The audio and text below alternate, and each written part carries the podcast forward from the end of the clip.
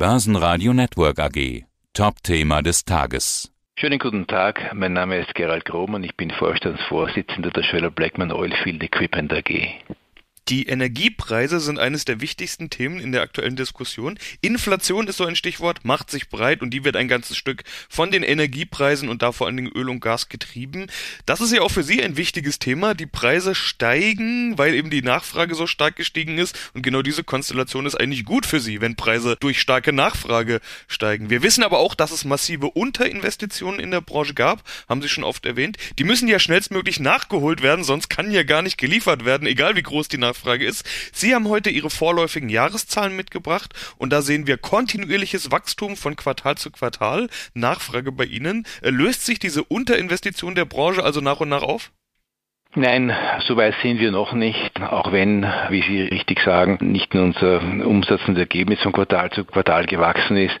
Aber die Erwartung ist doch, dass auch im Jahr 2022 die Nachfrage nach Öl und Gas weiter steigt und es soll seriösen Analysen zufolge im zweiten Halbjahr 2022 die Nachfrage nach Öl und Gas sogar vor Pandemiewerte erreichen, also um über 100 Millionen Barrel pro Tag gehen. Da ist schon noch ein Stück zu tun, um mit dieser Nachfrageentwicklung mitzuhalten. Okay, das impliziert natürlich auch, dass das Vor-Corona-Niveau noch nicht erreicht ist. Wollen wir mal in die Analyse gehen? Q3 war der Tiefpunkt, das haben Sie ja auch schon einige Male betont und hatten das so ja auch prognostiziert. Äh, das heißt, dass die Nachfrage nicht auf einen Schlag nachgeholt wurde, sondern eben jetzt kontinuierlich zurückkehrt. Ich hatte ja schon gesagt, dass sie auch kontinuierlich gewachsen sind. Die 292 Millionen Euro Umsatz sehen noch gar nicht so besonders aus im Vergleich zu den 291 vor einem Jahr. Plus 50 Prozent beim Auftragseingang dann aber doch doch 343 Millionen Euro. Wie gut ist die Lage also aus Ihrer Sicht? Äh, vor Corona-Niveau noch nicht erreicht, aber plus 50 Prozent kann sich doch sehen lassen.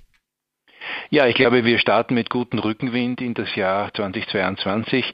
Wie Sie richtig gesagt haben, der Auftragseingang ist natürlich immer ein wichtiger Indikator für die Zukunft und die plus 50 Prozent füttern natürlich auch unsere Annahmen und unsere Zuversicht für das Jahr 2022 deutliche Steigerung auch beim Gewinn. 28 Millionen Euro EBIT nach minus 28 Millionen im Vorjahr. Jetzt war der Umsatz, wie gesagt, kein großer Sprung auf Jahresbasis. Beim Gewinn dagegen schon.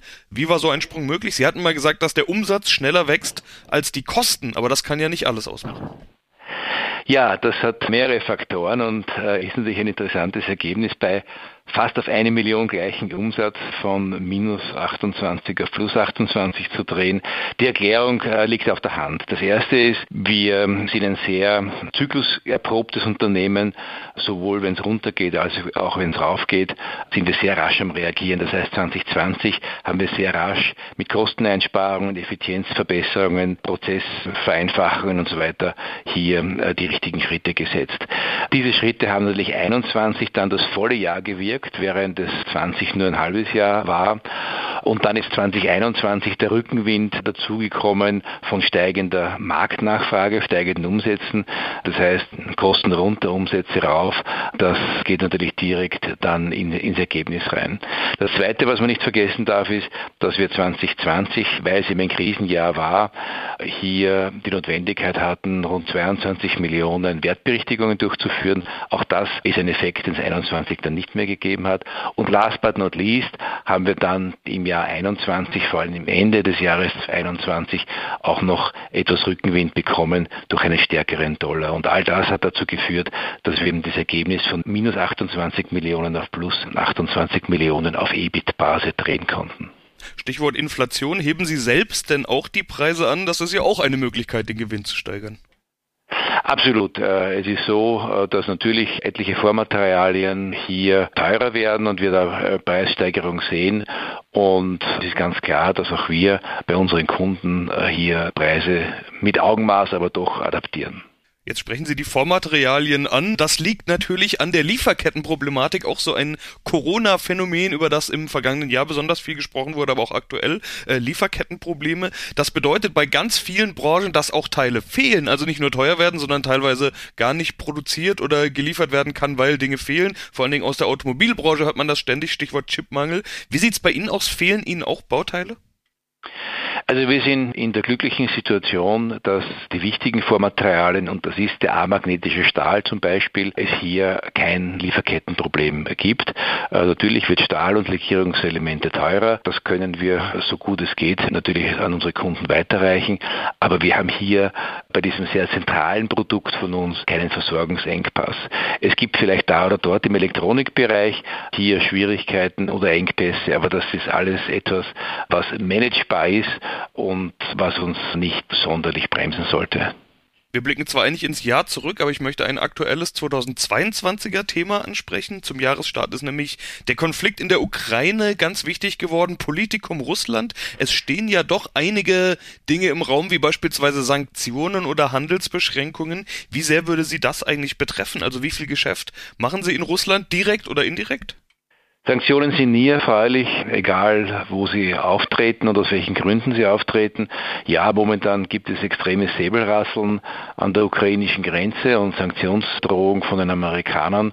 Ich hoffe, dass letztlich doch auf beiden Seiten noch die Vernunft einkehrt, aber wir müssen uns nach dem richten, was dann ist. Momentan ist es noch nicht klar, in welche Richtung es geht, weil halt jede Partei hier durch vehemente Drohungen und Forderungen ihren Standpunkt durchsetzen möchte. Sanktionen haben immer zweierlei Auswirkungen. Das eine ist, auch wenn es nur unter Anführungszeichen Sanktionen gegen Russland sind, gibt es natürlich globale Auswirkungen. Wie groß die sind, ist für abzuschätzen, hängt auch vom äh, Ausmaß der Sanktionen ab. Wir dürfen nicht vergessen, dass auch jetzt bereits äh, von der EU und auch äh, der USA Sanktionen gegenüber Russland im Öl- und Gasbereich verhängt sind. Allerdings betrifft das nur gewisse Bereiche der Öl- und Gasförderung und wir machen durchaus gute Geschäfte hier mit Russland, auch unter Einhaltung der geltenden Sanktionen. Die direkte Auswirkung ist nicht allzu groß. Ja, wir haben ein nettes Geschäft und ein wichtiges Geschäft hier in, in Westsibirien, aber im Gesamtumsatzgefüge der Schöller Bleckmann ist das doch keine wesentliche Größenordnung, sodass man sich erst einmal anschauen muss, ob Sanktionen kommen. Zweitens, wie sind sie ausformuliert? Bedeutet es einen kompletten Lieferstopp oder darf man nur gewisse Dinge nicht liefern? Alles das ist einfach noch unklar, aber was immer es sein wird, wir werden es bestmöglich managen und halt dann durch andere Dinge kompensieren. Man darf nicht vergessen, das Ölgeschäft ist ein internationales Geschäft. Das Öl, was vielleicht dann nicht mehr aus Russland kommt, wird vielleicht aus dem Mittleren Osten kommen und dort sind wir sehr präsent bringt aber auch Fragen auf, wie und wo Sie denn jetzt gerade investieren. Geld ist da, Sie haben eine Liquidität von 292 Millionen Euro, netto 10 Millionen. Wir haben in der Vergangenheit ja immer auch mal über Zukäufe gesprochen, die will ich an der Stelle auch mal ins Gespräch bringen. Gerade in schwierigen Situationen haben Sie ja gerne mal Chancen genutzt. Frage ich doch mal ganz generell, was für Investitionen sind bei Ihnen geplant? Wo können Sie sich das vorstellen und in welchen Bereichen wollen Sie sich stärken? Sehr gute Frage, denn ich bin gerade dabei, die Strategie der Schöller Bleckmann neu auszurichten. Öl und Gas wird weiterhin unser Kerngeschäft sein, weil ich glaube, dass der Globus und die Weltwirtschaft noch viele Jahrzehnte Öl und Gas benötigt. Gas soll ja auch in die Taxonomieverordnung der EU aufgenommen werden und gilt damit als wichtiger Brückenrohstoff für die nächsten Jahre und, und Jahrzehnte. Zusätzlich wird die neue Strategie der Schöller Bleckmann aber auch darin bestehen, stehen, dass wir in den nächsten Jahren ein weiteres Standbein außerhalb von Öl und Gas aufbauen werden und das äh, zu suchen, das zu definieren, wird eben die Aufgabe der nächsten Jahre sein. Das heißt, wir können davon ausgehen, dass es natürlich weiterhin Investitionen in den Öl- und Gasbereich gibt, damit wir hier unsere marktbeherrschende Stellung, wir sind in fast allen Bereichen, wo wir tätig sind, Marktführer, die ähm, weiter ausbauen und verteidigen.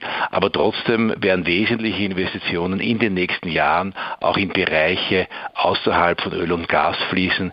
Ich denke da primär an äh, Energy Transition, ich denke an Green Tech. All das ist eine strategische Aufgabe der nächsten Jahre. Ja, spannend. Sie hatten im letzten Interview mit meinem Kollegen Andreas Groß schon über die Zeit, über die ferne Zukunft, quasi Zeit nach dem Ölzeitalter gesprochen. Da hatten Sie schon gesagt, Sie schauen über den Gartenzaun. Jetzt haben Sie ja schon ein paar Dinge genannt, die Sie außerhalb des Gartenzauns sehen. Wenn Sie jetzt sagen, Sie arbeiten an einer Strategie, wie schnell soll denn sowas dann in die Umsetzung gehen? Also ist das dann eher ferne Zukunft oder kann da auch zeitnah eine Transformation des Geschäftsmodells vielleicht doch schon vonstatten gehen, zumindest ein Start? Das ist natürlich ein Prozess, der über mehrere Jahre geht, damit er materielle Auswirkungen hat auf unser Geschäftsergebnis. Und es ist natürlich eine langfristige Strategie, von der ich da spreche.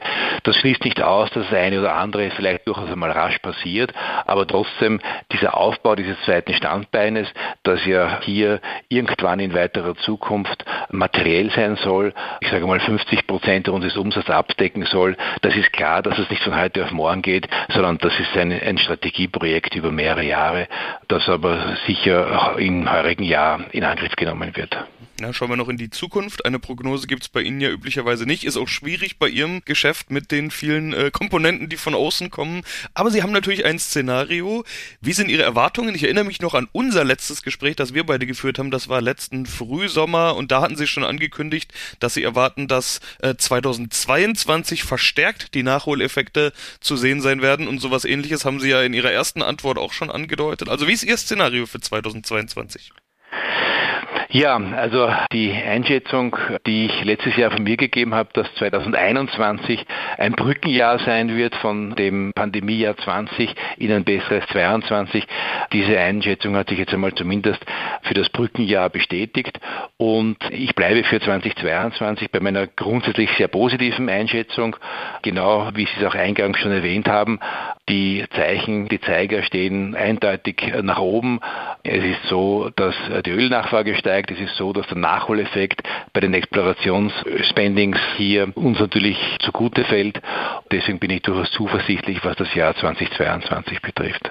Ja, da wünsche ich viel Erfolg und wir schauen natürlich, wie es dann weitergegangen ist, Herr Grohmann. Soweit erstmal vielen Dank. Wunderbar, herzlichen Dank. Börsenradio Network AG Jahreszahlen